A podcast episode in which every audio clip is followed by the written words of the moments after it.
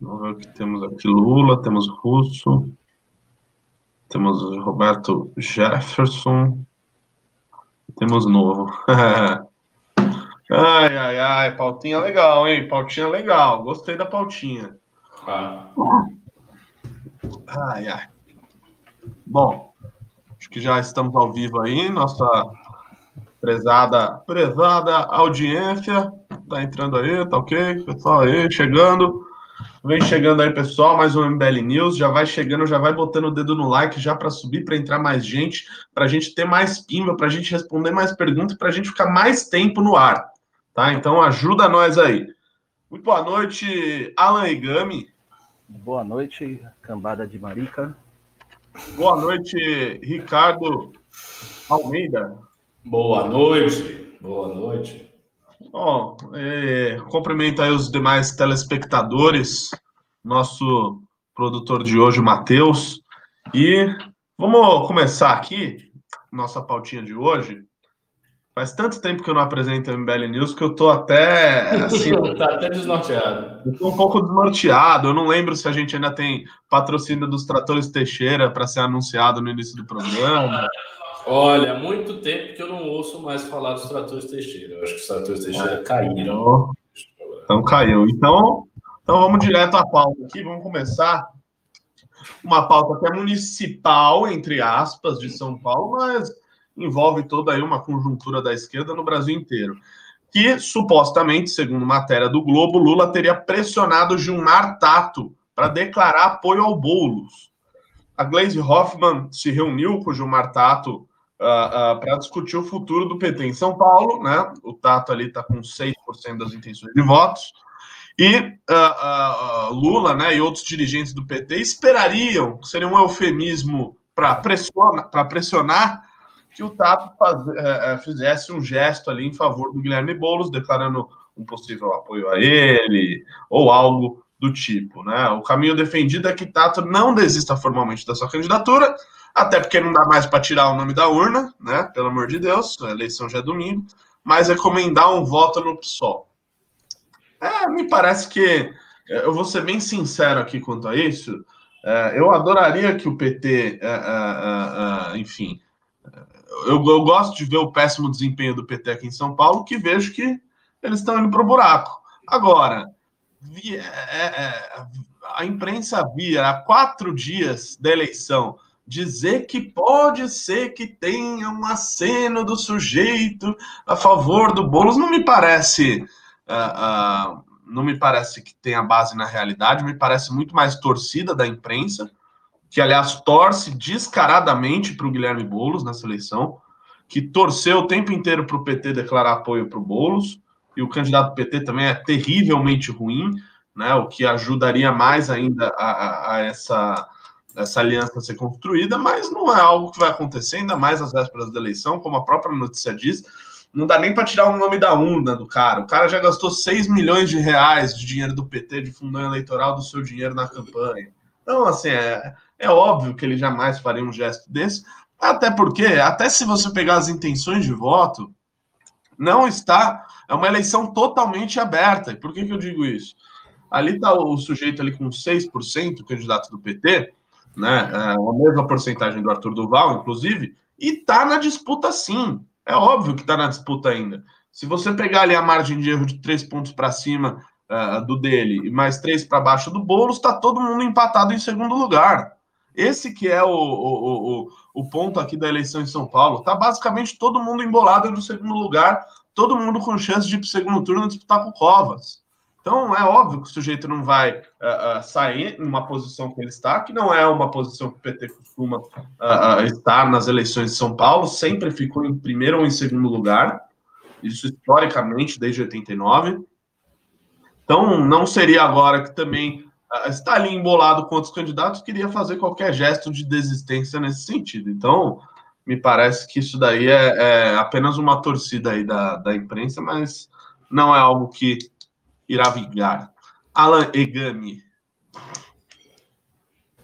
Bom, é, realmente eu acho muito uh, mais uma questão de especulação, talvez não especulação, é o próprio wishful thinking, né, do, da, da, da, dos jornalistas que têm se apresentado aí realmente, é, de certa forma, tendenciosos, né? Impressionante né, a, a, postura, assim, quase que explícita, né? Falta pouco para admitir o voto, apesar de alguns já terem admitido isso em perfis é, pessoais.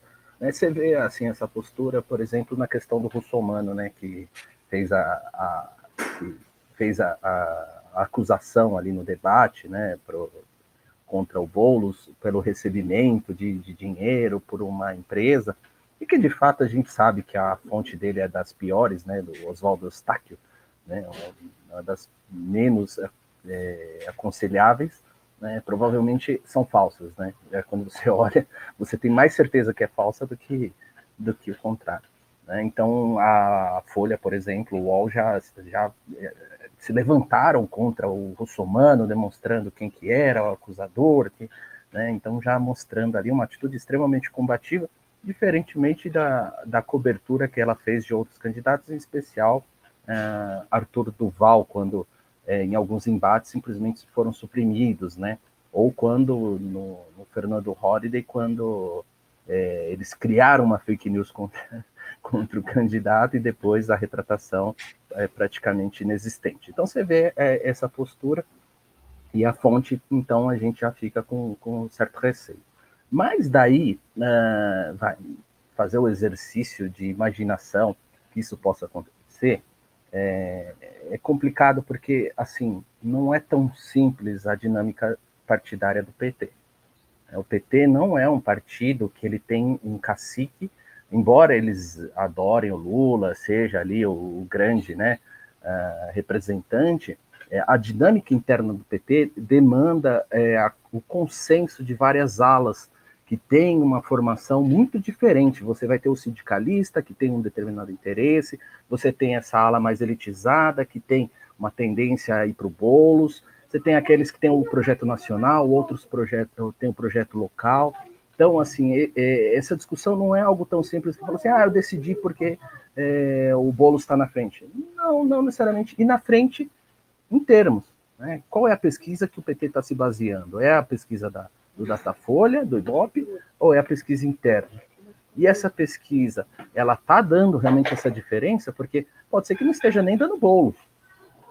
Né? Então, é, por que, que você abandonaria ali o seu candidato para aderir a uma outra candidatura que é diferenciada com o risco, um risco de perder sua, um pouco do seu papel de protagonismo, que é a coisa que o PT nunca foi afeita a fazer, né?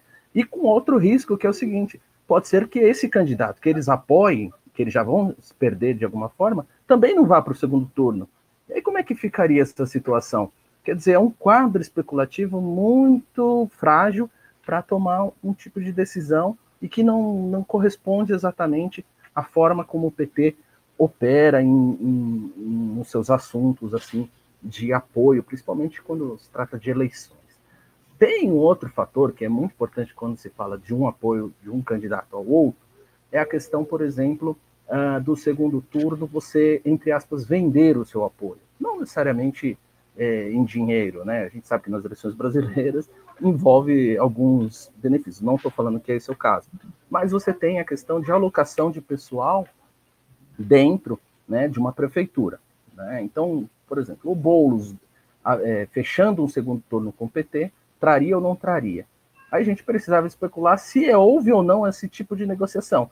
É um pouco precipitado você fazer esse tipo de, de, de, de exercício de imaginação, porque se o PT é, fecha isso antes, ele perde um pouco desse poder de barganha. E se de repente abre também as urnas, deu uma outra coisa diferente, o sabe, é, é muito, são muitas possibilidades e que um risco que dê totalmente errado, a menos que eles tenham visto o cenário mais trágico possível dentro do partido. Né? Então, é, realmente eu não, não, não enxergo coerência nesse tipo de apoio, né? sendo que a única possibilidade seria o quê? Dizer que o Lula é o cara que, que definiu e vai ter uma vitória do Boulos representaria a capacidade do Lula de indicar os.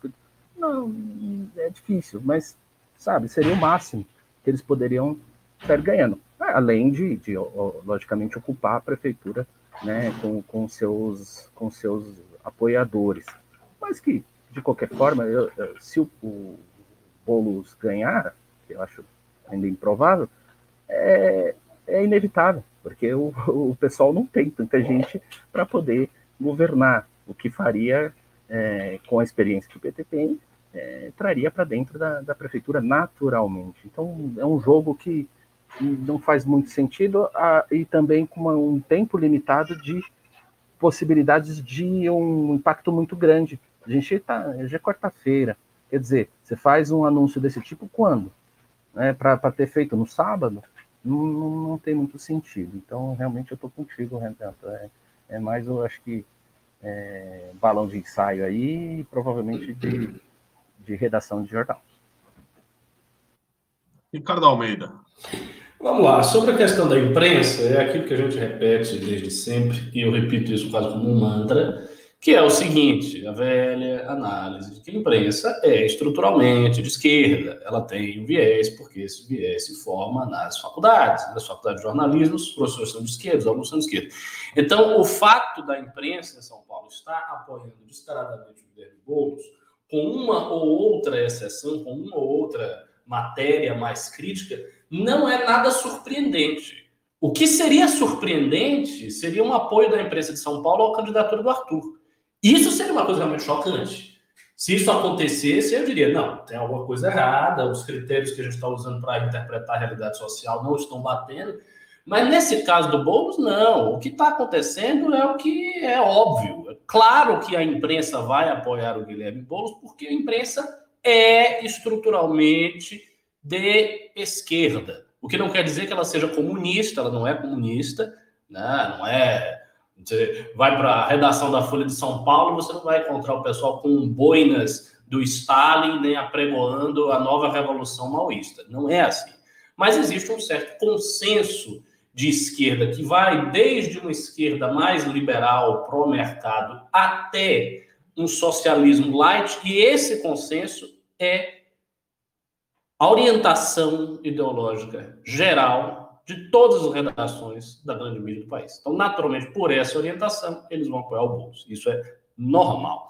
Sobre a questão do PT, eu devo é, discordar um pouco de vocês, porque eu acho que há uma ressalva a ser feita aí, que é o seguinte. Há alguns dias atrás, quando a gente estava falando sobre isso, eu dizia que o problema da candidatura do Boulos, e um dos perigos da candidatura Boulos, e isso estou falando bem antes dessa notícia é, aparecer, era que eu achava que se o Boulos fosse para o segundo turno, toda a máquina do PT ia ajudar a campanha do Boulos no segundo turno. Então você teria não um Boulos contra o PSDB. Você teria o Boulos amparado pela máquina do PT, que faria, obviamente, uma negociação de cargos, uma negociação de secretarias, previamente ao apoio, e essa máquina poderia, sim, eventualmente vencer a eleição de São Paulo, porque seria um candidato carismático, com capacidade de debate, habilidoso, né, com experiência já de campanhas anteriores, com a máquina do PT. Eu fiz essa análise tem uns, uns dias atrás. Olha, o que, que essa notícia aponta? Ela aponta para a veracidade daquilo que eu disse. Eu não sei se o PT, neste momento, está pressionando o Gilmar Tato a que ele faça um gesto de apoio ao bolso. Talvez isso seja realmente um exagero da imprensa. Mas eu tenho certeza que o PT está, e isso deve estar fazendo, negociando um apoio qualificado e circunstanciado a os devidos arranjos de cargos e de poder, caso o Boulos vá para o segundo turno. E isso o PT deve estar fazendo, porque existe, de fato, a possibilidade do Guilherme Boulos estar no segundo turno. Hoje, o Bruno Covas está isolado na frente, com 32%, a julgar pela pesquisa de Ibope. O Russomano está derretendo a olhos vistos.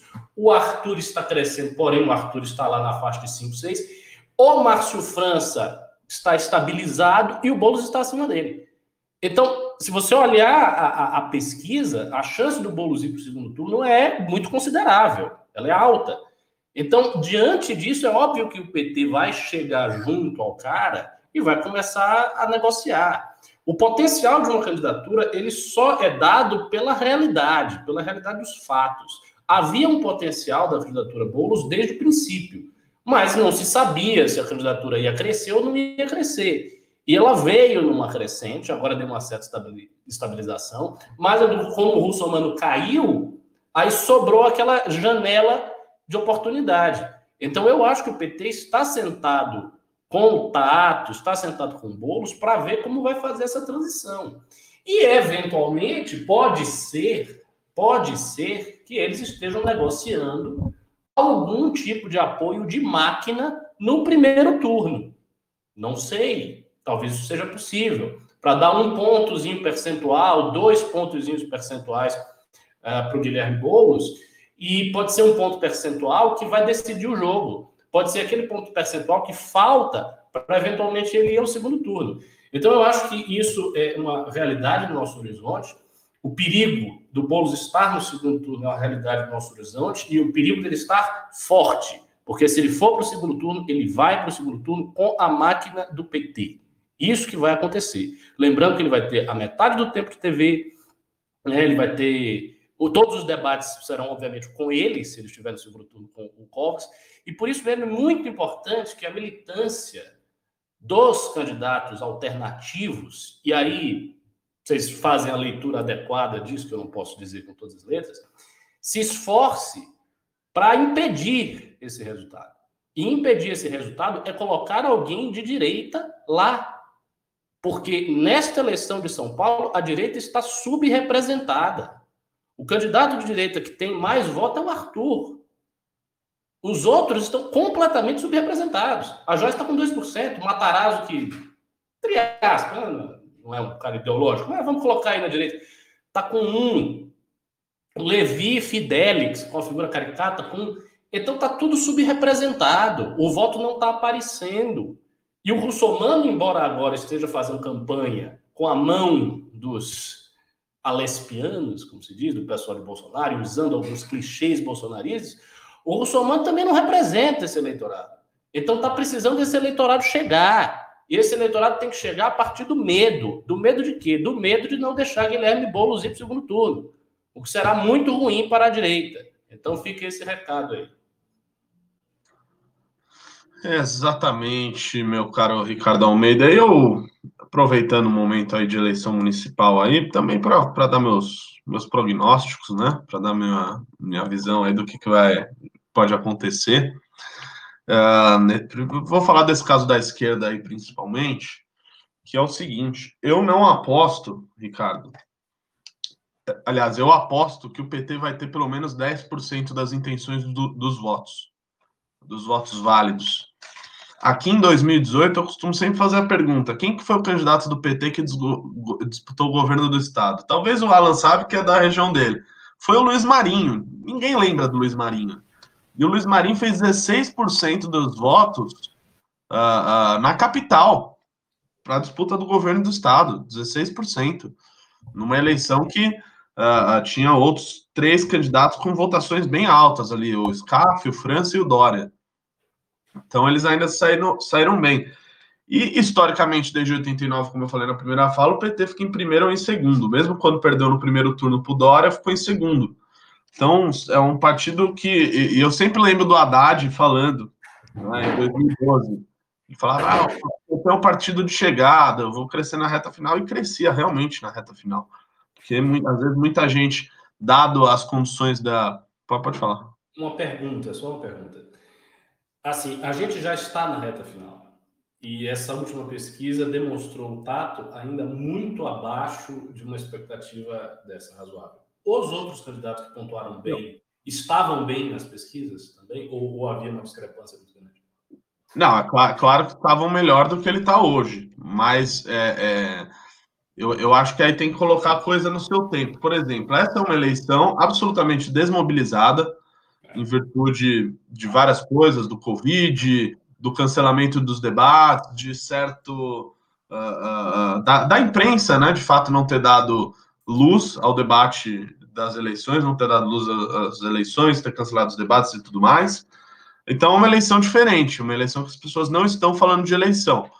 Então, se fosse uma eleição normal e aqui eu falasse que o PT é um partido de chegada, talvez nessa última semana significasse isso nessa última semana.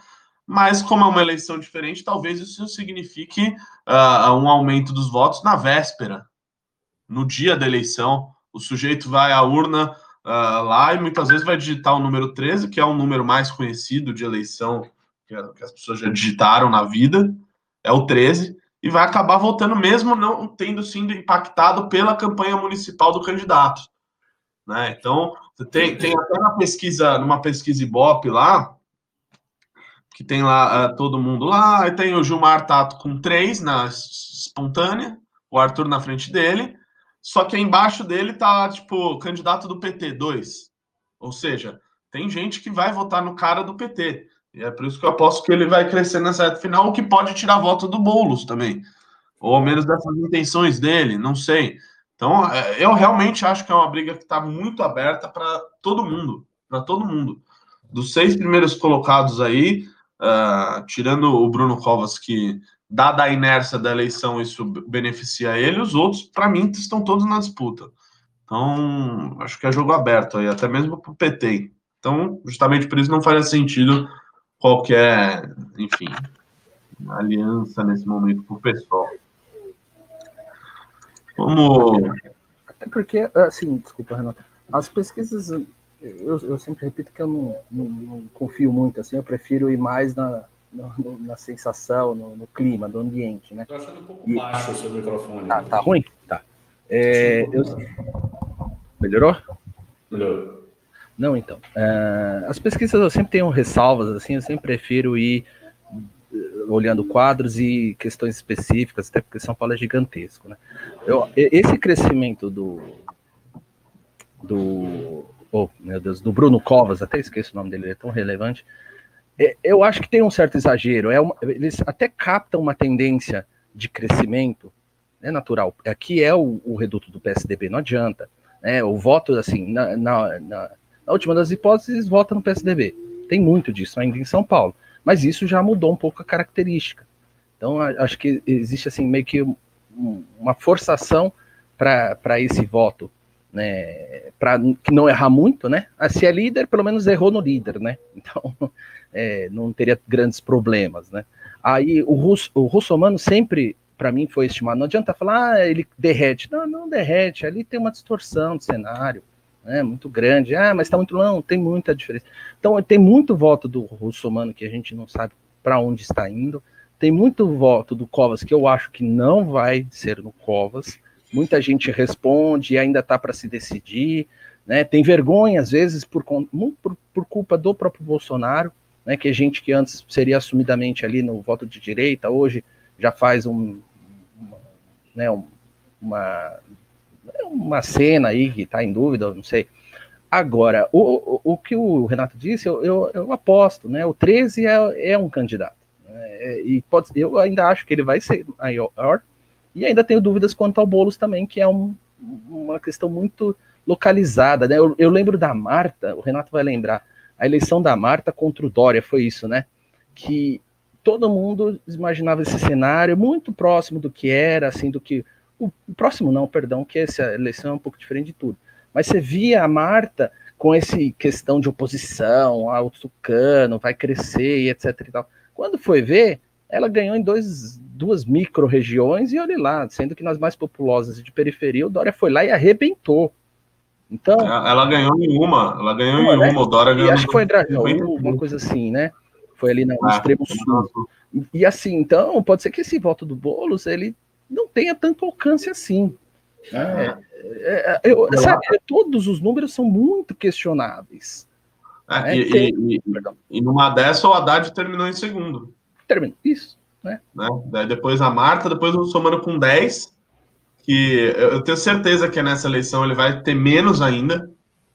É, vai, menos ainda, com, eu tenho certeza disso, sendo que eu, pe, pe, eh, o pessoal. Agora não, agora o Sabará chegou, agora ele vai explodir de volta. É, agora vai. Esse aí é, um, é, pare, parece goleiro, né? Onde ele pisa não nasce grama, Deus do céu. Então, vamos ver o que vai vamos, vamos, vamos falar disso? É. Não, mas só para completar a questão do número importante. Então, o, o que o, o, Ricardo falou pode ser um, um alerta um alerta positivo, que é a direita procurar em quem se identifica. E essa campanha que hoje é mais autêntica, tá? Eu vejo assim no, nos grupos alguém comentando: ah, mas minha mãe viu ele falando lá, acho que foi no Datena, não sei. E, e a nossa, ela adorou a conversa, porque tem autenticidade no que ele fala. Não é só a questão, ele já superou, ele, assim, esse, ele melhorou muito na campanha e superou isso. A questão de ser o cara que só confronta, não. Ele é o cara que está procurando um embate para direcionar, ele tem um foco. E as pessoas notam isso, as pessoas não são bobas. Né? E ainda mais quem procura um candidato de direito, coisa que a Joyce nunca passou, que é a autenticidade. Né? A, quando ela falou do, do, do, fundão, ela é um tiro no pé, porque ela falou assim: ah, então eu só luto se for nas mesmas condições. Isso soa muito estranho para quem é de direita. De direita é está acostumado a ser o discurso não ouvido, né? É, é, o que vai confrontar a grande mídia hoje, né? Então é isso. Vamos ver. Eu acho que essa, esse espaço para crescimento existe. Tem que ver se nas áreas mais populosas ele chegou. Né? Isso e que... posso falar, ô, ô, Alan, essa questão aí do estilingue, do canhão também, é, é, não é só a questão financeira, a questão estratégica, de discurso, de coerência, etc. Eu não tenho dúvida de que se a Joyce, por exemplo, não tivesse esses 6 milhões que ela pegou aí, e sei lá, tivesse gasto, meu, 500 mil de arrecadação normal de pessoa privada, ela estaria melhor posicionada. Né? Então, além de tudo, é um dinheiro utilizado. Né? É o conjunto, né, Renato? É o conjunto. É. Assim, é porque é, o, o Sabará tentou isso e não subiu, né? Então, é. assim, o, o, o que o Arthur passa em coerência vem essa, é, essa questão do, de não usar o fundo. É, não vai usar o fundo, mas para quê? Qual, adianta ter um cara inútil que não usa fundo? Não, não que o Sabará seja inútil, tá? É, vamos, pro, vamos falar dessa próxima pauta aí antes.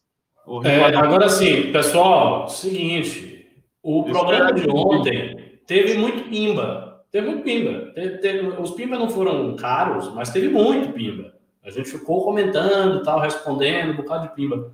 Hoje não tem nada. Nada. O programa tá, tá miserável, pô.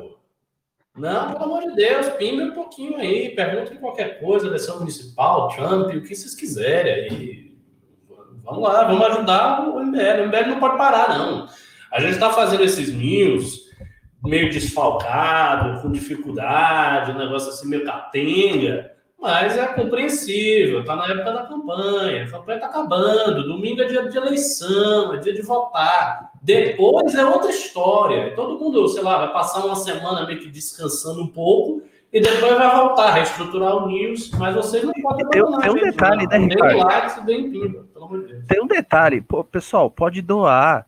O ah, juiz falou, tá pimba não é lavagem. Campanha, mas dou agora aqui também. Isso. É pimba não é lavagem de dinheiro, pessoal, pode doar. O juiz falou. É, vamos, vamos aí para a próxima pauta. Pessoal, ajuda nós. Manda pimba, por favor. O, após ser expulso do novo, Sabará integra a equipe de Russomano. Uh, Sabará teve sua candidatura vetada pelo novo, acabou sendo expulso. A adesão dele é mais um esforço da campanha de Russomano para tentar estancar a queda abrupta nas pesquisas. O deputado começou liderando, caiu para cacete, todo mundo já sabe. Uh, em nota elaborada pela campanha, uh, o novo colaborador ataca o prefeito Bruno Covas, a quem acusa de interromper políticas implementadas na Secretaria de Assistência Social e atribuiu sua expulsão do novo ao fato de ter defendido o governo Jair Bolsonaro. E aí ele disse que blá, blá, blá está auxiliando o plano de governo e blá blá blá.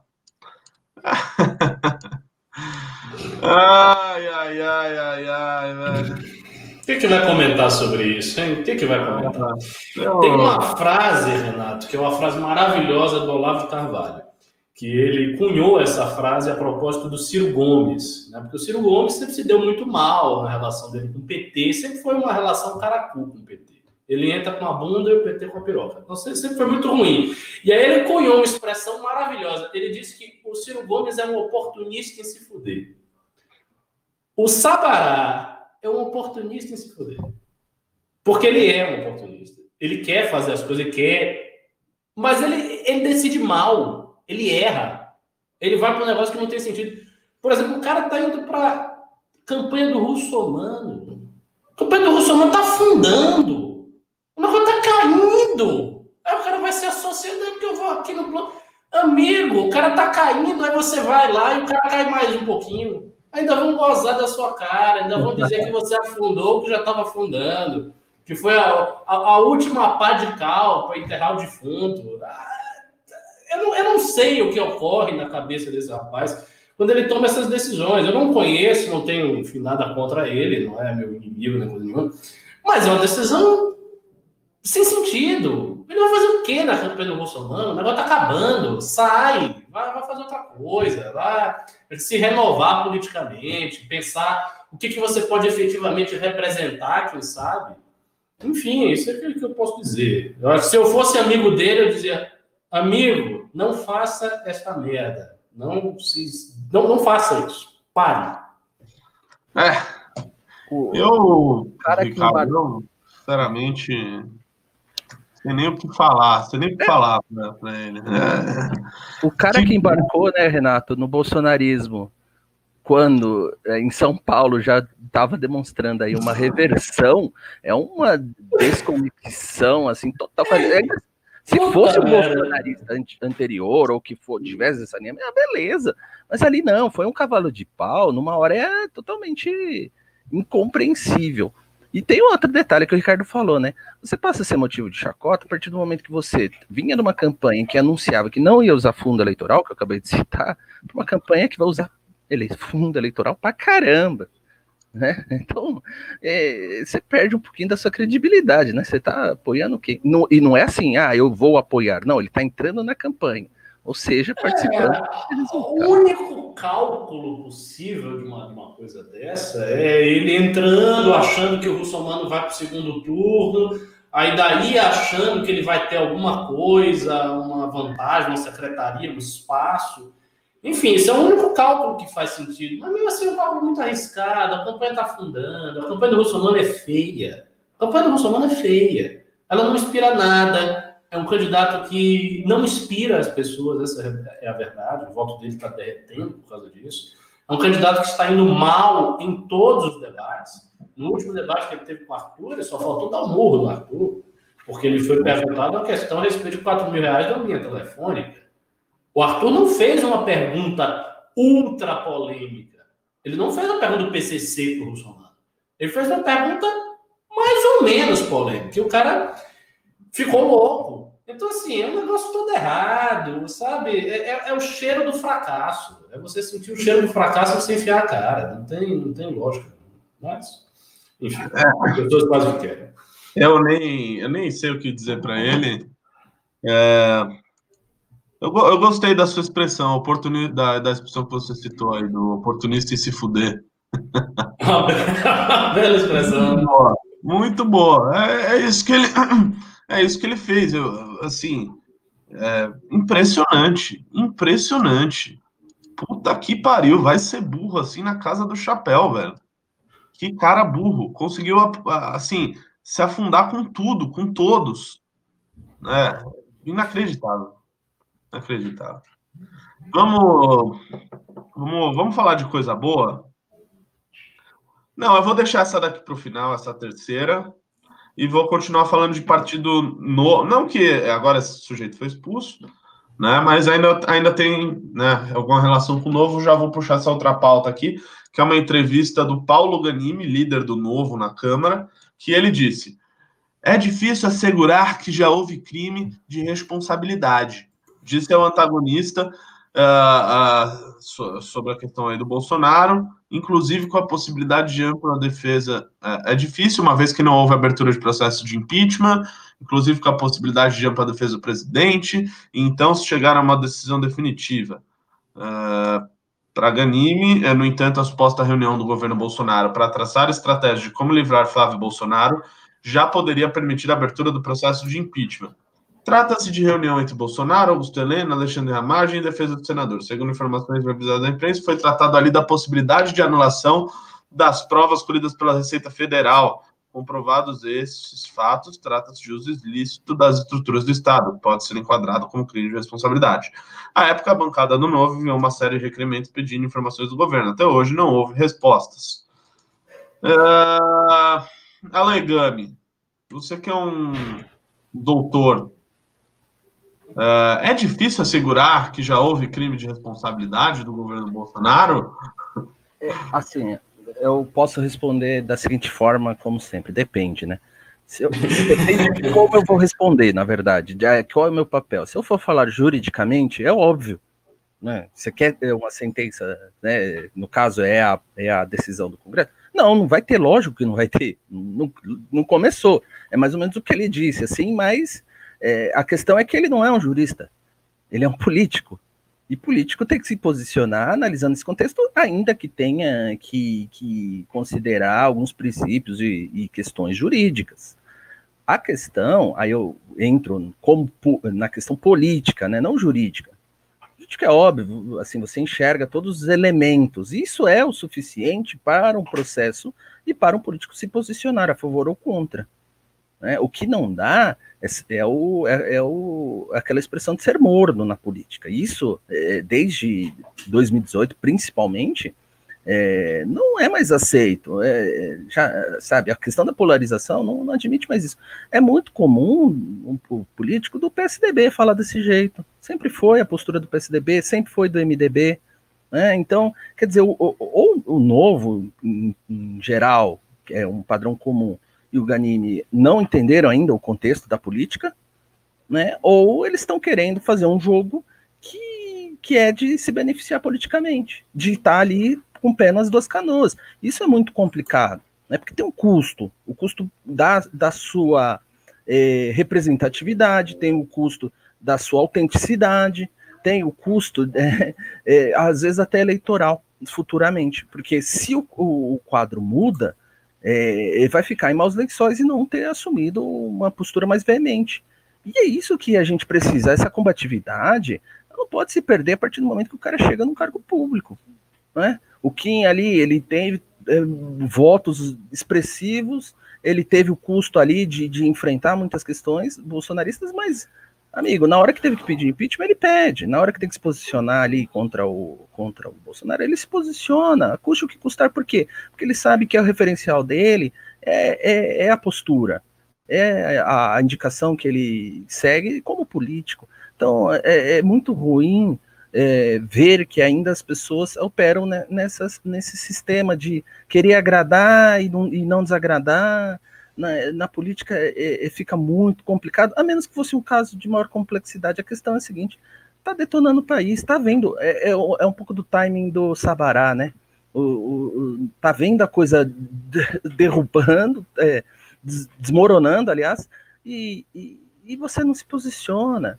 Quer dizer, você vê o. Como é que é o nome daquele fundo lá? O, o esqueci o nome que o Renan gosta de, de tirar o sarro.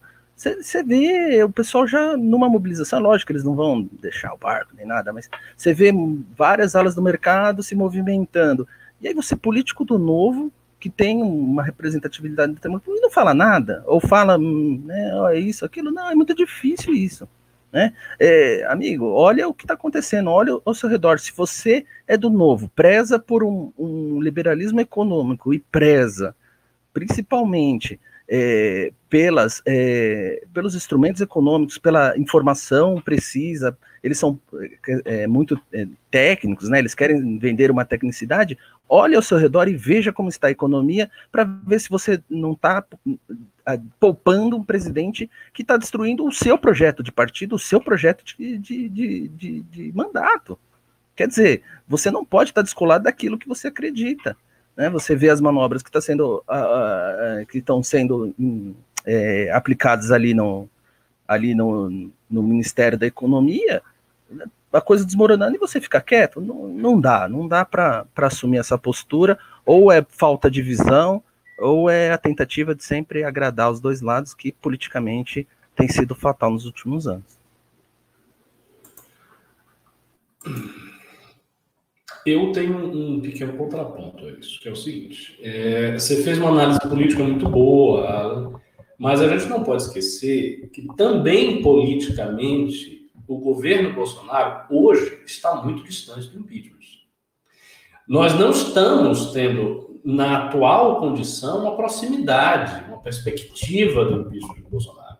A perspectiva maior do impeachment de Bolsonaro se deu naquele intervalo de tempo lá atrás, né, quando Bolsonaro estava simultaneamente sob a espada de Damocles do TSE, né, com risco da chapa ser impugnada, e com uma conversa de impeachment muito forte. Tal. Isso foi antes dele conseguir o auxílio emergencial da corrente da pandemia e dele conseguir a estabilização com o Centrão. Hoje ele tem dois pilares que mantém politicamente atado ao cargo. O dinheiro, o fato da economia não estar tá ainda indo o vinagre, e a aliança com o Centrão. Então, politicamente, também o impeachment de Bolsonaro está complicado. Não está no momento. Eu acho que esse momento, caso ele apareça, aparecerá no próximo ano. Eu já tenho dito isso há muito tempo aqui no News e para as pessoas que me perguntam. Eu acho que a eleição de 2022 será decidida no próximo ano. O próximo ano é, em termos de política nacional, o mais importante de todos os anos. Porque aí é que a gente vai ver se o Brasil pós-pandemia vira um caos ou se ele segue nesse marasmo, nessa estagnação.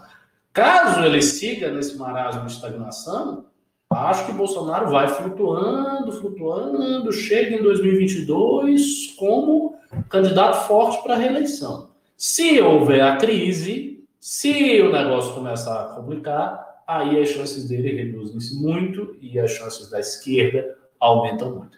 Agora, em primeira mão, eu comecei a sentir uma dor de cabeça forte aqui, preocupante. É, pior que é mesmo. Eu tava, tipo, o Alan tava, tava falando, tava começando a sentir a cabeça doendo lá pegando. Eu já vou te botar é... Eu provoco esses efeitos normalmente. Não, o que provoca esses efeitos, é, a gente sabe o que é. Enfim, espero que seja só um, uma dor de cabeça passageira. Vou tomar aí um, uma vitamina que eu sempre tomo quando eu ameaço ah, ficar é, doente. Eu, eu, eu vou te dizer que Tá a cheirando. uma dor passageira é muito pequena, dadas as circunstâncias. O, o, Renato tá se divertindo, porque tem, tem, já um time dos covideiros, né? um time do pessoal que foi derrubado. O Renato, tipo, vem pro time! resistirei bravamente contra essa gripezinha. Essa eu já tá sentindo cheiro Domingo eu já tô, ó, acabou já.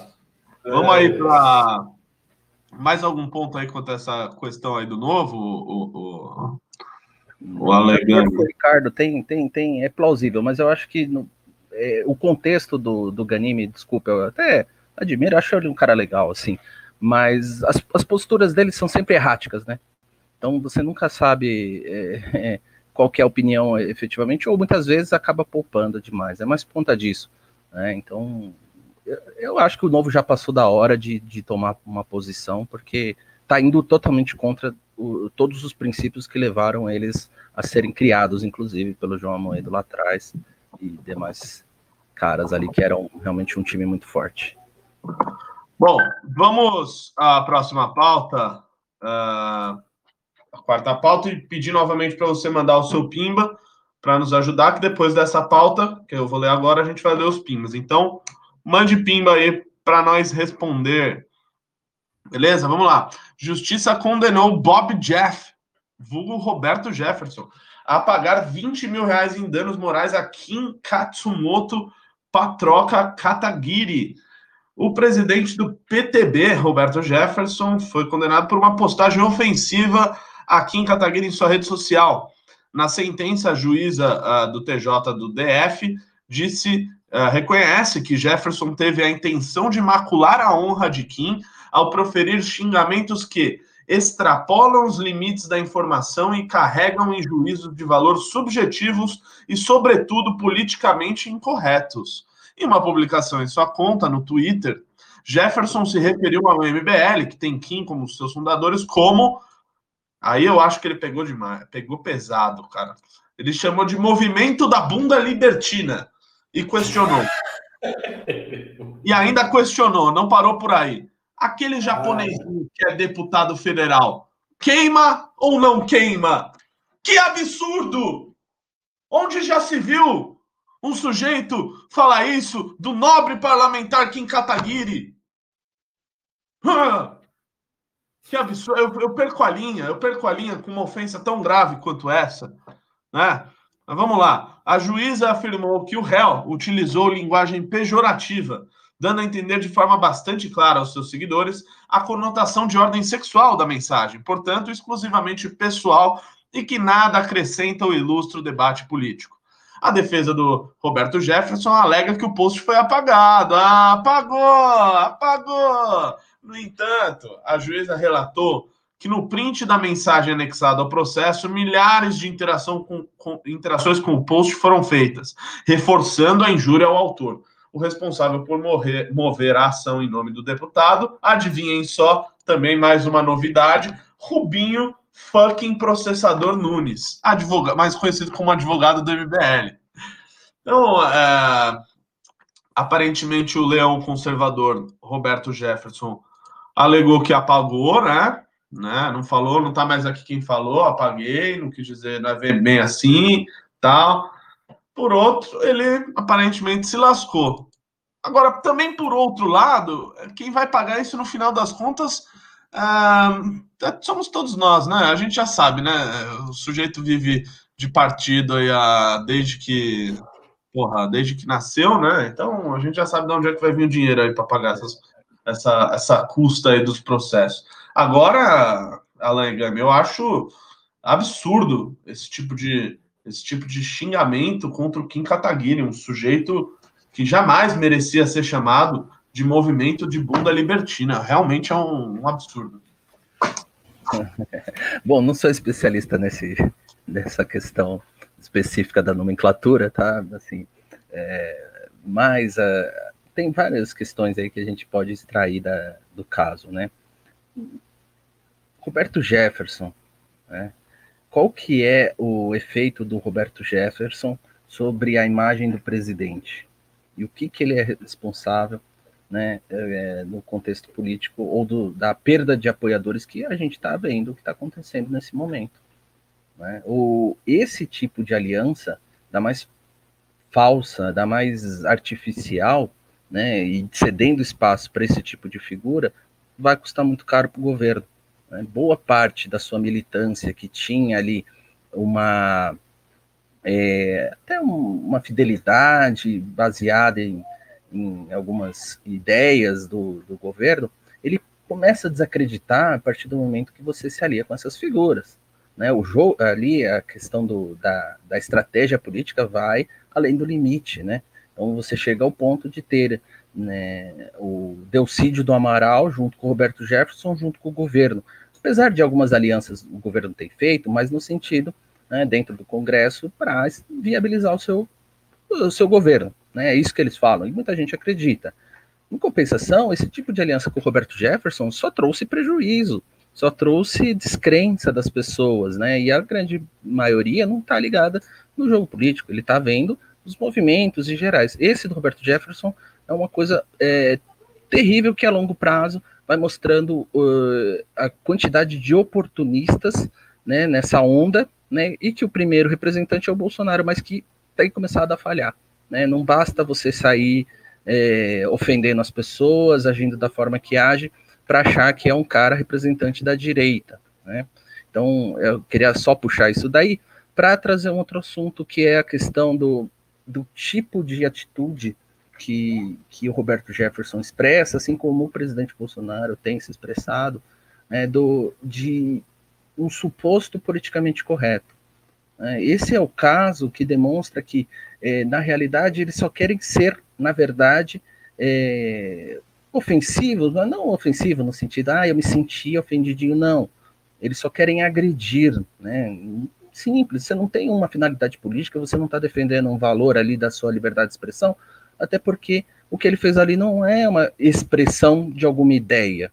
Não tem nada embutido no, na fala dele que expresse algum valor, alguma ideia, ou mesmo que queira é, romper com alguma, com alguma algum consenso aí progressista, etc. Não, ele simplesmente está xingando outra pessoa. Isso tem sido muito comum em todos os membros e apoiadores do governo e tá, tem sido um grande desgaste, né? Então você vê que é, como direita em si é um prejuízo muito grande. E o pior, é, é esse tipo de pessoa ele tem servido como motivo para o avanço do, de progressistas, jornais, atores, é, políticos de esquerda contra a própria direita e que acaba indo para o mesmo saco.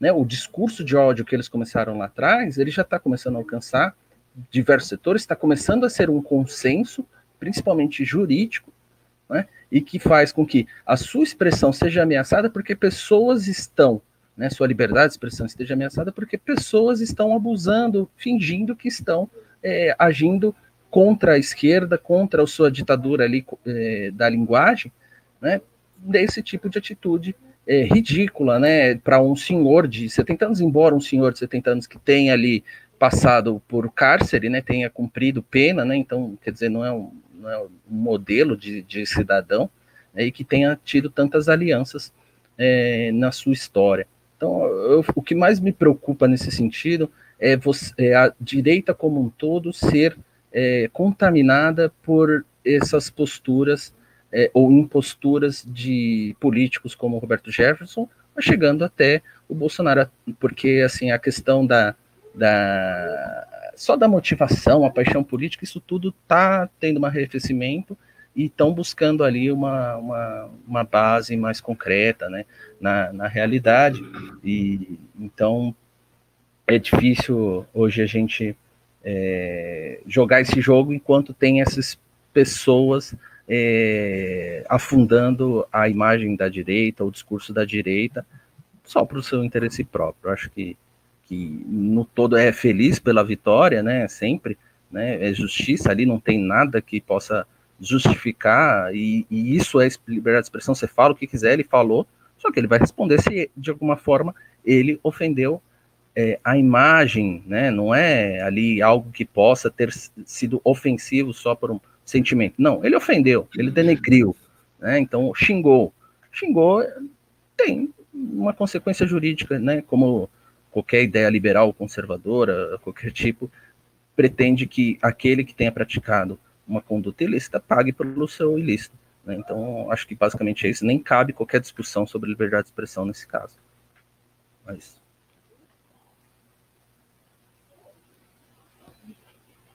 O Ricardo Almeida. Eu, eu confesso que eu estou distraído, que agora eu fiquei preocupado. tá sentindo algum gosto, cheiro ou não? Não tô sentindo nada demais, eu só tô com a dor de cabeça. Eu acho que é uma coisa normal, às vezes a pessoa tem. Mas aí fica aí o pessoal adorando, né? Você já era, você caiu. Não, não, não me agonie. Não me agonie. É sério, é sério. Não, porque o negócio é muito sério. Pô. Minha, minha, minha esposa vai viajar agora.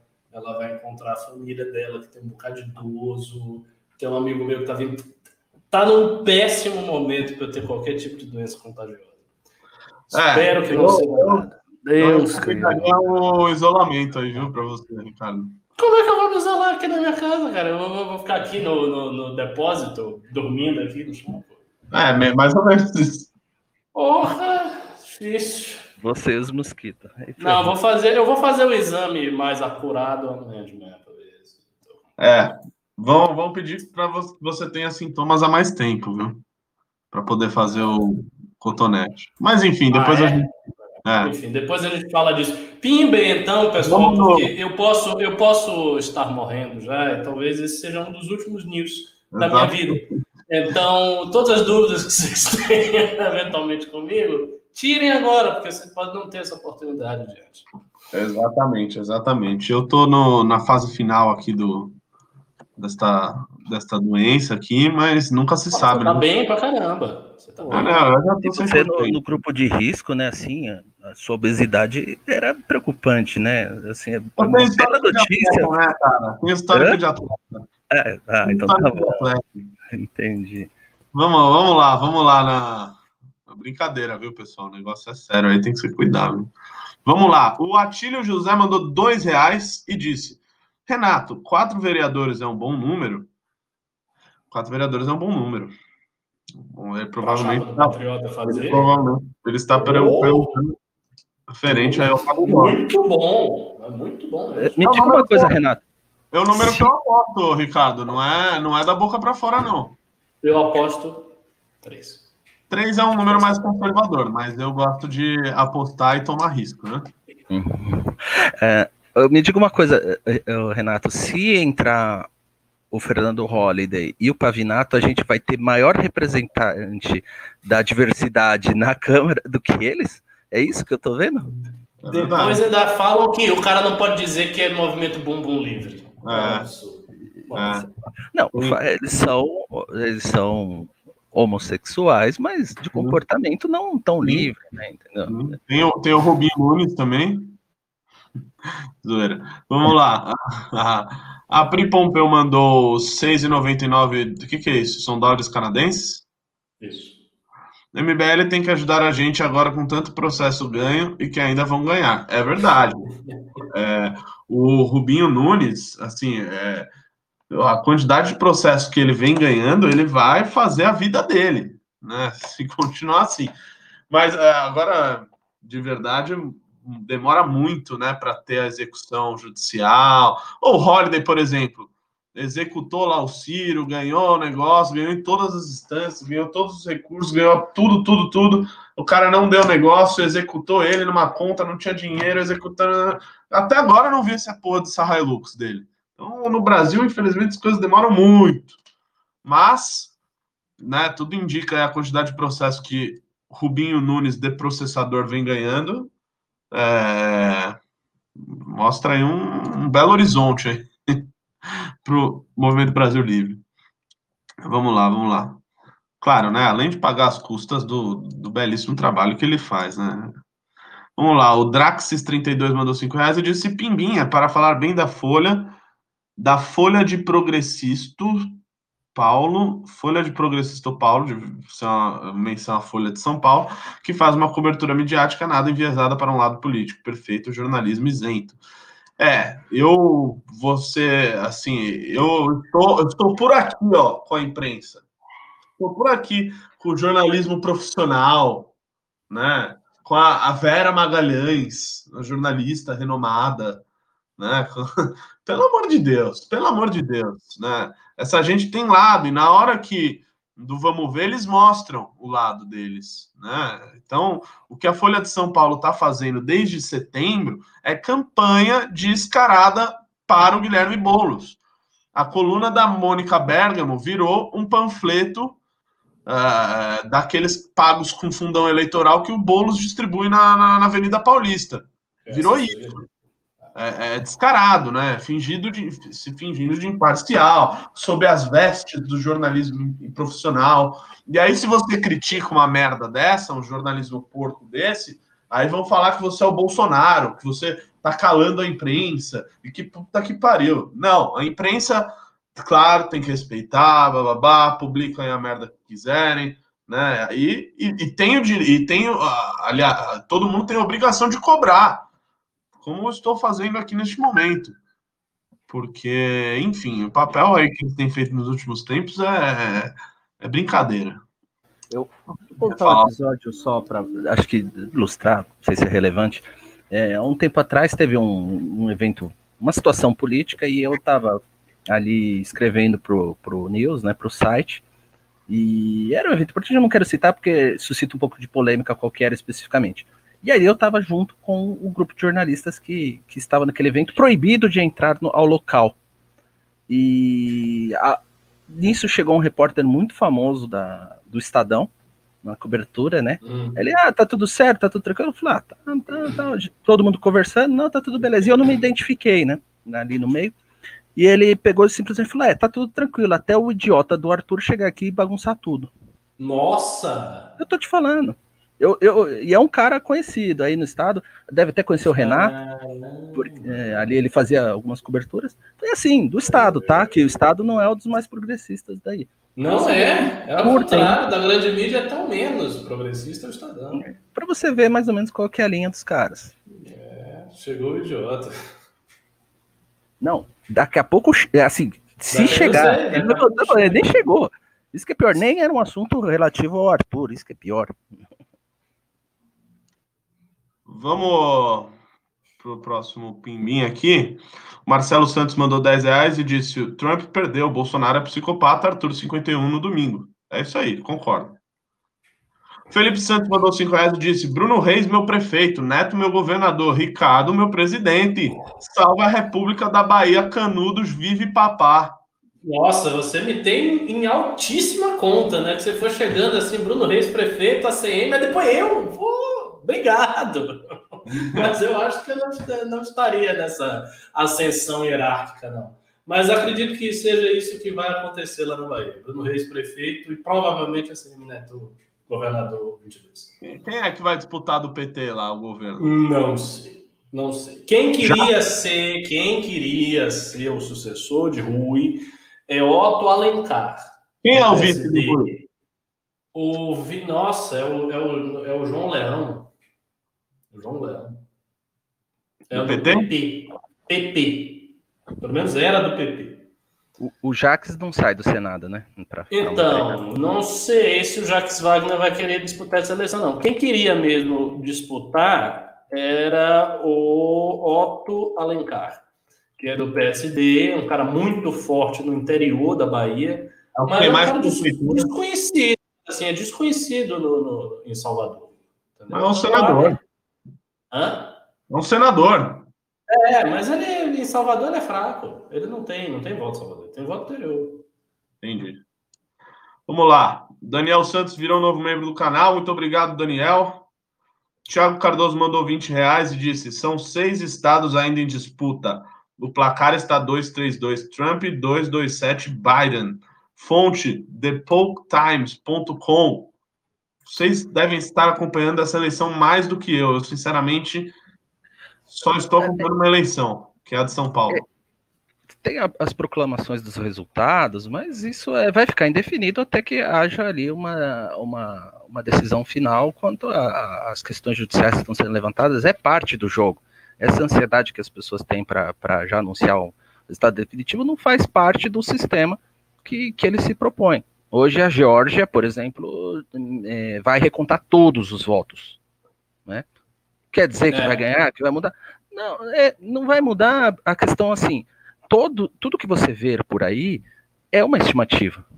Tudo é uma questão ali né, é, é provisória. Então, cada um ali com, com, com, com, as suas verificações, né, com as suas conclusões, e até ter um resultado final. O fato é que é o seguinte: o, o, parece que a emenda vai ser pior que o soneto.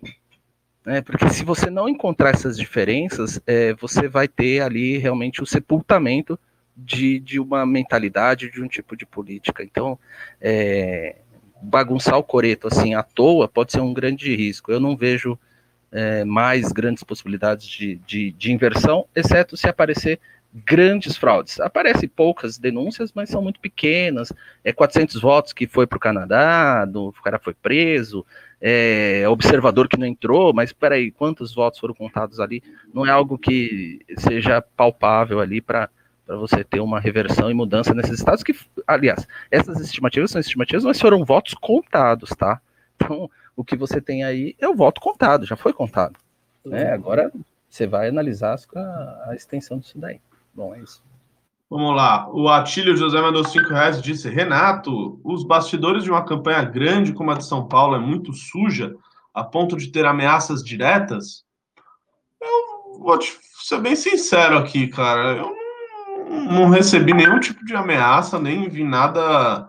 Claro, você não tem o contato que eu tenho com outras campanhas, é contato pro forma, de quando. Mas teve aquele apoiador esquisito lá, apoiador do Arthur. Lembra que você falou? Qual? Qual? Onde eu Ah, é verdade, né? Esses dias veio um sujeito lá com uma foto de perfil, uma, uma, arma na, na, foto de perfil, falando que queria gravar um com o Arthur, que queria conhecer ele. Conhecer o Arthur. Que ia votar no PT e no Arthur. Não entendi nada. Eu, bom, eu dei risada, né? Às vezes a gente fica brincando muito, né? Vai saber.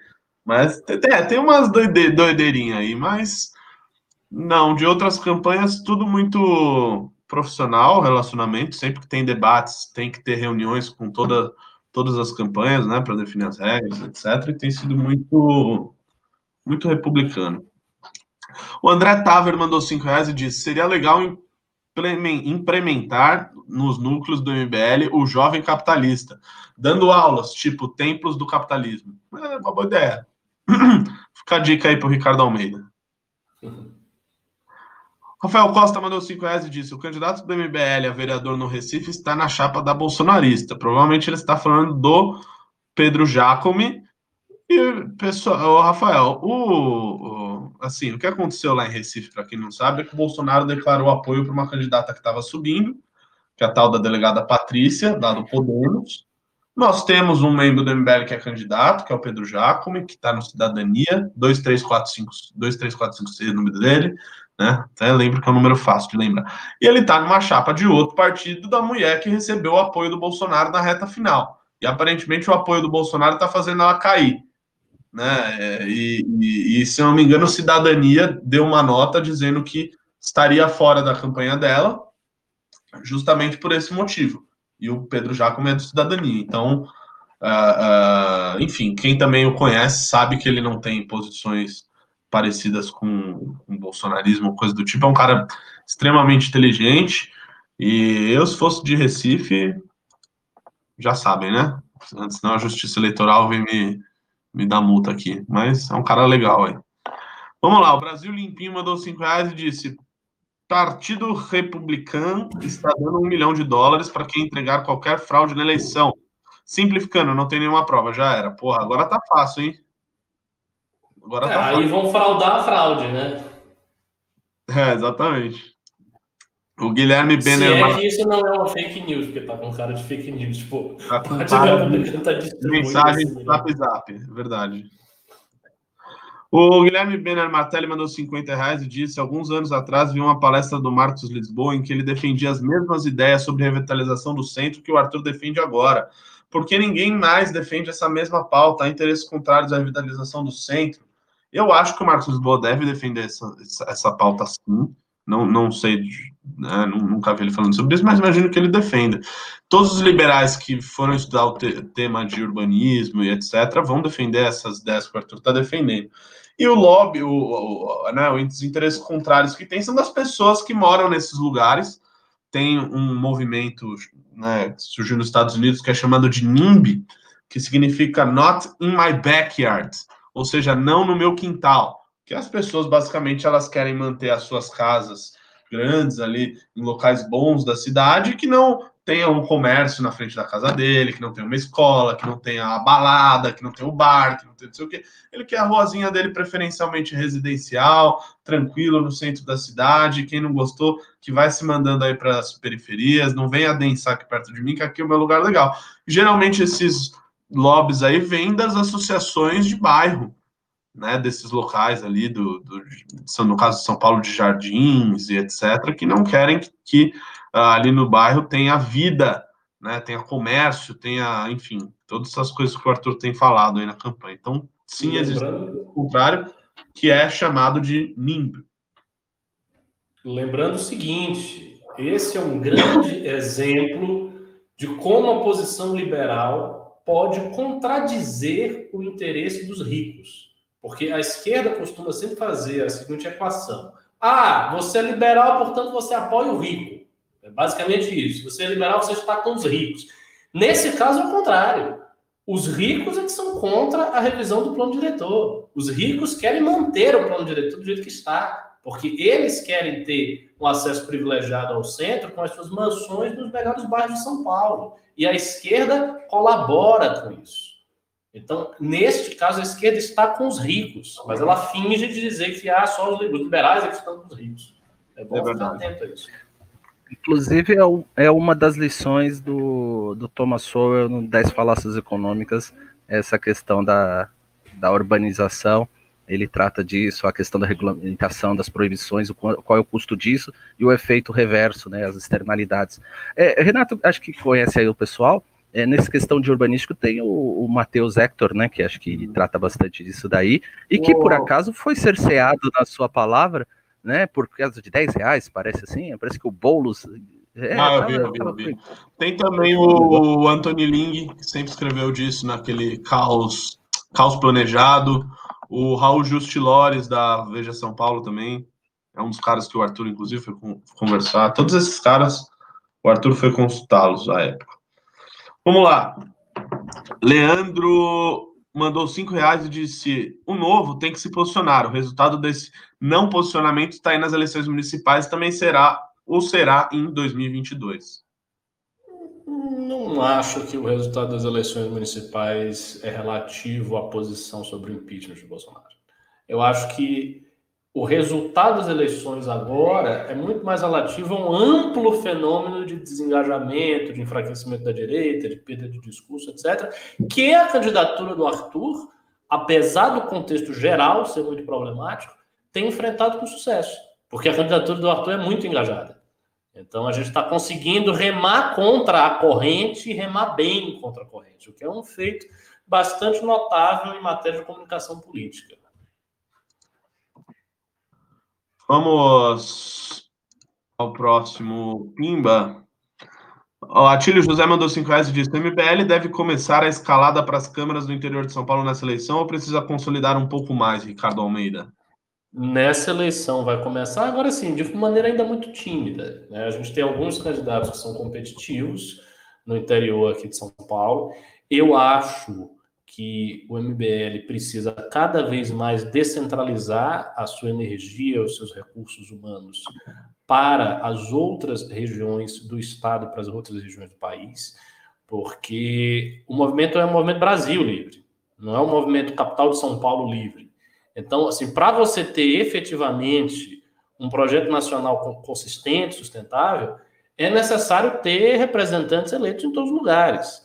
Então, isso precisa acontecer né? Agora, assim, o MBL tem a, a, dificuldade, que é uma dificuldade normal, de descentralizar a sua operação, porque assim, todos os melhores meneiros, as melhores cabeças, pessoas que estão fazendo o trabalho do MBL de maneira profissional, ou seja, 24 horas integralmente, sem ter que trabalhar, sem ter que fazer outra coisa, acabam se concentrando na cidade de São Paulo. E aí isso tem, isso faz essa dificuldade de chegar lá na ponta. Então, quando você vai ver a realidade do MBL né, no Nordeste, a realidade do MBL no, nos outros estados no Norte é muito mais esmaecida, é muito mais fraca por conta dessa dificuldade. No interior de São Paulo ainda é um pouco melhor, porque ainda está mais perto aqui da capital. Vamos aí ao próximo Pimba. Hum, Jonatas Moreira mandou dois reais e disse: aumentem o número de caracteres para pimbas mais baixos. Ah, aumenta o valor do teu pimba que você vai escrever mais, Jonatas. Ajuda nós. E não é a gente que mete nisso, é o YouTube. O senhor cansado mandou 10 reais e disse: A esquerda realmente tem interesse em acabar com a família tradicional? Existe algum autor importante que afirma abertamente para isso em algum livro? Qual? Quem claro. é que eu. Claro! O qual? Eu lhe digo. A Origem do Estado da Propriedade Privada da Família de Engels, que é um livro clássico da tradição marxista, que contém uma crítica muito poderosa ao patriarcado, à família tradicional burguesa, que, segundo ele, se apoia na prostituição, é, e a tudo aquilo que a gente entende como família nuclear cristã, etc, etc. O, o, o Engels ele se baseou nas reflexões antropológicas de um autor do século XIX chamado Bachofen, esse Bachofen era o teórico do matriarcado. Então, ele defendia a tese segundo a qual, antes dos patriarcados historicamente existentes, das várias religiões que a gente conhece, né, da religião da, da Índia, do Islã, cristianismo, etc., houve muitos milênios de história primitiva com o matriarcado, e, e isso está presente nesse livro do Engels. Então, tem uma crítica muito poderosa à família no coração da tradição marxista, que vai ser desenvolvida depois pelo Marcuse, no livro Eras de Civilização, Homem Unidimensional, vai ser desenvolvida também pelo Horkheimer, no seu ensaio sobre a família. Então, isso existe mesmo, isso não é brincadeira. E, além disso, existe uma tradição socialista, desta feita não marxista, que faz a crítica à família burguesa e ao cristianismo desde o século XIX também. O, depois vocês procurem aí um autor chamado Richfield, que foi um dos primeiros autores a defender os, o direito dos homossexuais, a fazer a crítica à família burguesa, e ele era um socialista. Acho que era Magnus Hirschfeld, se não me engano. Eu peguei, eu peguei esquema agora, acho que vocês não vão pegar a referência, mas o negócio agora é falar que o Foucault e o Wittgenstein falaram, então tá confirmada a minha opinião. Não sei se vocês viram a Roda Viva de ontem. Eu não vi, eu não vi. Não. Teve mas isso. Eu sei que rolou o negócio desse mesmo. É. Renato? Opa, desculpa aí, deu uma desconcentrada aqui, coisa rápida. Mas vamos lá, temos mais um pimba apenas. O Felipe Santos mandou dois reais e disse: a CM começou a revitalizar o centro antes de vocês. Aí, Sim, é verdade. Isso foi uma, uma pauta dele desde sempre. Revitalizou o centro, a periferia, um bocado de coisa. Né? Não é à toa que o cara está com uma aprovação estúpida. É embora tenha características diferentes ali quando se fala de centro, né? É, claro. E assim, Teve o urbanismo né? de ACM Neto não é o melhor possível. Por quê? a esquerda, pelo seguinte, a esquerda, com razão, acabou chamando ele de prefeito do concreto. Porque, assim, ele está revitalizando as coisas, mas às vezes ele faz isso sem muita preocupação ambiental, às vezes meio que atropelando a historicidade de certos ambientes, entendeu? Mas, assim, em todo caso, ele está fazendo muita coisa. É, é que eu acho que o grande problema ali, você, você conhece bem mais do que o Salvador, mas é que ele é, deu uma, um grande melhora em, em, questões estruturais e não necessariamente de revitalização urbanística. Sim, Digo assim, verdade. dá uma melhora de aparência, de funcionalidade da cidade a partir do momento que ele começa a, a melhorar aquelas vias principais, só que você vê ao lado muitos é, morros ali com, com favelas, né? Enquanto a parte histórica é, você encontra ali perto ali do, do, bairro do Pelourinho, que é ali do Porto, né? É, você vê os casarões abandonados, quer dizer, que revitalização do centro é esse, quando a, o valor histórico é simplesmente jogado fora. Não tirando os méritos, mas é uma questão mais estrutural, por conta de muito orçamento também, acho que na época da Copa já bastante coisa foi feita, né? Na, ali na região de Salvador, uhum. é, em parceria com o governo e com, com a União. Então, acho que passa muito mais por isso. Posso estar enganado porque eu só ia ali em é. questão de trabalho. É isso mesmo. Tem uma coisa também que ele está fazendo, que é o seguinte: ele está reconstruindo as praças, né? Assim, as praças de Salvador, várias, dezenas de praças na cidade inteira, inclusive na periferia. Ele reconstruiu, botou a praça bonita. Então, assim, a cidade hoje tem um aspecto muito mais bonito. E a Orla de Salvador? A Orla de Salvador é o ponto turístico principal de Salvador. Então, você pega, por exemplo, toda aquela Orla da Barra, ele reconstruiu toda a Orla da Barra. Tá muito bonita. Muito bonita. Muito arrumada, iluminada e tal. É, pessoal. É que vocês não viram como São Paulo estará depois da eleição de um candidato aí. Promete, promete. Mas, enfim, a gente está chegando aí ao final do programa. Deixa eu ver se tivemos mais um pimba. Tivemos mais um pimba. Tivemos mais um pimba, mais dois. Vou ler. O Wesley Toshio Yamamoto mandou 10 reais e disse: Ricardo, indique bons livros para quem está iniciando os estudos em filosofia e ciência política. Há algum nome para a Prefeitura de Guarulhos?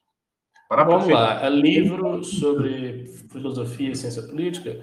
Vou indicar aquilo que eu sempre indico em filosofia. Boa, Maria. É. o Alegamos já sabe. História da filosofia de Julián Marins. Por que, que eu indico sempre um só?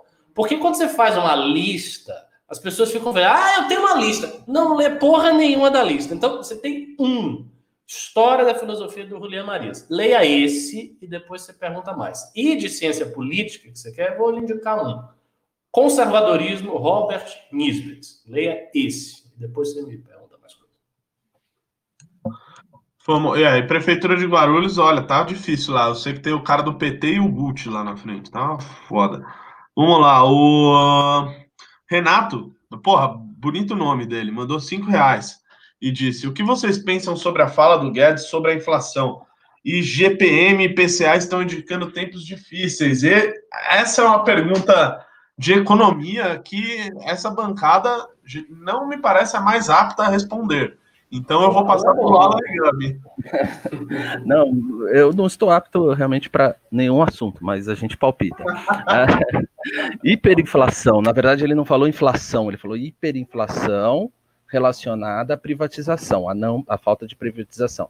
É, economicamente não tem lastro nenhum essa, essa informação dele. Embora a nossa sensação seja de inflação, né, real, né, não é nem a da, da dos índices oficiais, como ele falou, é, o IGPM e o IPCA, eles têm problemas de, de, de captar efetivamente é, o impacto né, dos preços em determinadas parcelas da população, mas a inflação real a gente sempre sente é, é a, a, é, ela ocorrendo, que teria a, a, intuição de que o Guedes teria falado uma verdade. Não, é uma falácia, até porque é, os fatores que vão levar a uma inflação é, não tem nada a ver com a falta de. Não nada a ver, mas é, é muito pouca a questão da privatização sobre essa parcela. E muito por questões não realizadas pelo próprio Paulo Guedes. Né? Você tem ali é, mecanismos dentro do, do Ministério que deveriam estar sendo discutidos né, para equilíbrio fiscal, isso é uma parcela importante. A questão de passar né, para o mercado uma segurança a longo prazo para você conseguir negociar títulos do governo, né, a questão de outras é, mudanças no Banco Central, né, em relação a controle, a liquidez. Hoje o Senado já está discutindo, por exemplo, uh, a questão da, da, da, venda né, de títulos novamente, para ser usar um termo simples, né, e, e mecanismos perigosos que, se mal feito, vai gerar um impacto econômico muito grande, até pedaladas fiscais.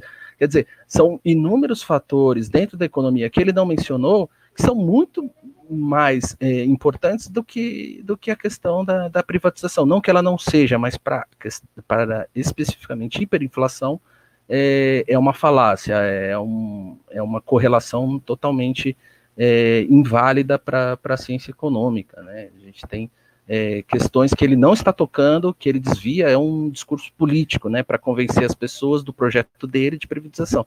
E não é por aí, você tem que tratar dos assuntos é, reais, né? Por exemplo, quando a gente fala de 96% do PIB, né, a dívida bruta, né, se a gente colocar o critério do FMI com essas, é, com os ou com as obrigações né, do, do Tesouro do Banco Central, a gente chega a 100% do PIB, incapacidade de negociação da dívida, é, custos né, para rolagem, é, são inúmeros fatores que realmente mostram uma incompetência gigantesca, gigantesca por parte do Ministério da Justiça, que pode redundar a, a uma hiperinflação dada determinados cenários econômicos, não necessariamente isso. Você pode ter é, a estagflação, você pode ter.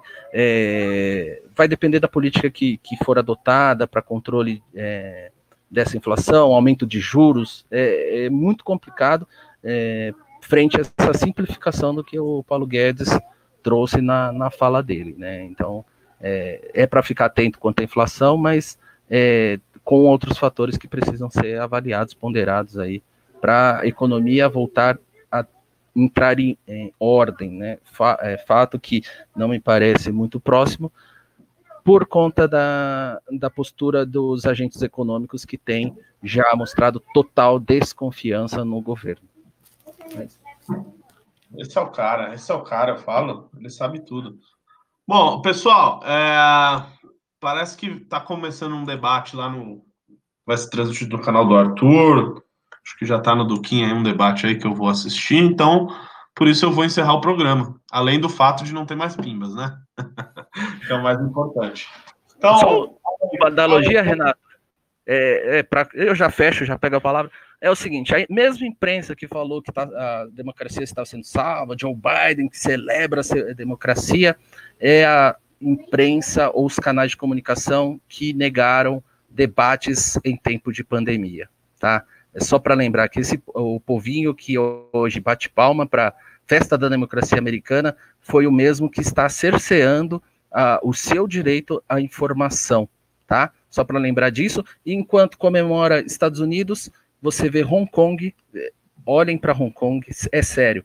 É, o governo chinês está praticando um golpe, ele está afastando os deputados democráticos e uh, eles está tomando controle de Hong Kong. O Partido Comunista está avançando, enquanto a imprensa calada não fala sobre essa questão e bate palma para John Biden. E para falar, só para finalizar, que é um assunto que eu achei extremamente importante e interessante, é Califórnia. Califórnia eh, deu John Biden a rodo, como era esperado, mas foi negada a emenda, a proposta para revogar a emenda contra a discriminação, tá, por critério de raça, de cor.